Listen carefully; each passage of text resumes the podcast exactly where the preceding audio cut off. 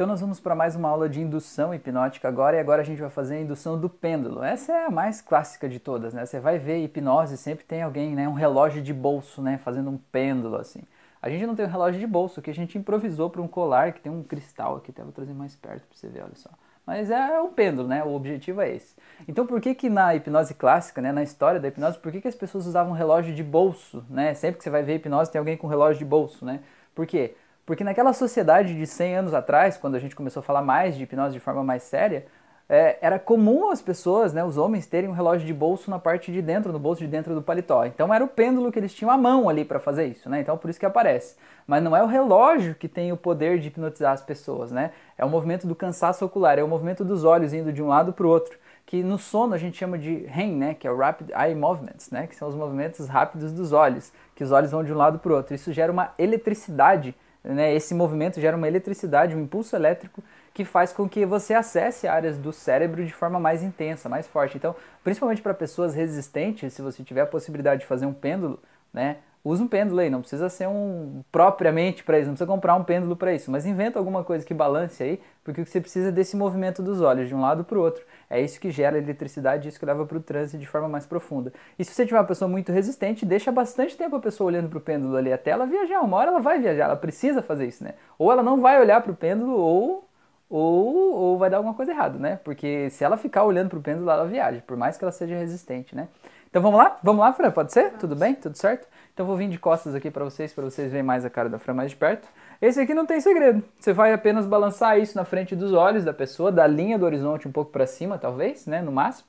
E aí ela vai, em algum momento, quando você vê que chega o momento, você vai falar durma. Então você já dá a instrução antes porque tem pessoas que são muito assim sensíveis ao transe e a hora que você começar a balançar a pessoa já pode estar tá indo, né, para Nárnia lá. Então é legal você dar a instrução antes, dizer, olha, então em algum momento eu vou falar a palavra durma e quando eu falar durma não é para você dormir de verdade, é só para fechar os olhos e acessar o estado de relaxamento profundo, tudo bem? Tudo bem. Então tudo bem. Então fique olhando aqui para esse pêndulo, deixa eu ver se está aparecendo lá. Assim? Assim, tá. Então, assim? Isso. Aqui. Beleza. Então fique olhando para esse pêndulo aqui e não olhe para mais nada, apenas para ele. Em algum momento eu vou falar a palavra durma e quando eu falar durma, você fecha os olhos e relaxa profundamente.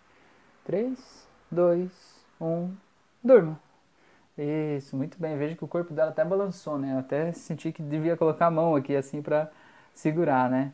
Então, Fran, vou contar até três. No três você vai poder abrir os olhos se sentindo muito desperta, muito bem. Em um, dois, três.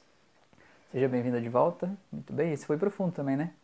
Tem gente que gosta de fazer assim, ó, balança o pêndulo com uma mão e na hora do durma vai lá e põe o dedinho na testa, que é quase um toque de Charcot, né? Então você já está associando duas técnicas diferentes aí, né? Tem gente que faz o pêndulo ou a espiral, que é aquela do dedo, e associa com o hand drop, que é de segurar a mão, né? De deixar a mão da pessoa cair, né? Tem várias hipóteses. Mas esse aqui é bem simples. Basicamente você vai balançar um pêndulo na frente dos olhos da pessoa, dizer para ela olhar ali em algum momento que você vê que os olhos estão cansados e que estão se perdendo, você diz durma. Vamos mais uma vez? Vamos. Então vamos lá. Então olhe apenas para esse pêndulo. Isso. Não tire os olhos dele. Isso.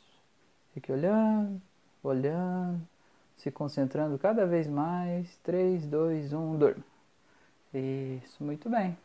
E vocês veem que não é nada é, diferente do normal. Ela continua me ouvindo, né? Isso é uma coisa que as pessoas têm dúvida é, sobre o processo de transe, né? Até teve uma pergunta é, de um aluno que como que a pessoa vai lembrar quando ela sair do transe de uma sugestão que foi dada aqui durante esse processo. E aqui é um ponto importante que a Fran está me ouvindo e a Fran vai continuar me ouvindo, ela continua consciente o tempo todo.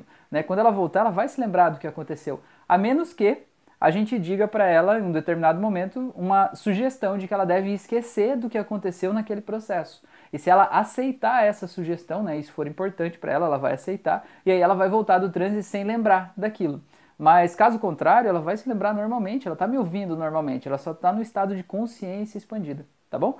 Então, Fran, vou contar até três, pode abrir os olhos e voltar aí de Nárnia, tá? Um, dois, três. Seja bem-vinda. Tava tudo bem lá com os unicórnios? Tava tranquilo? Tá. É.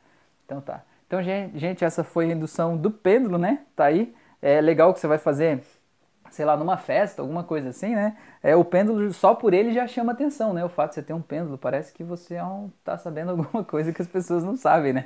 Se você tem essa ideia de trabalhar com, fazer hipnose de entretenimento, né? Em festas, em locais públicos, street, hipnose, né? O pêndulo por si só já chama atenção, tá bom? Valeu, pessoas, um abraço, até a próxima aula.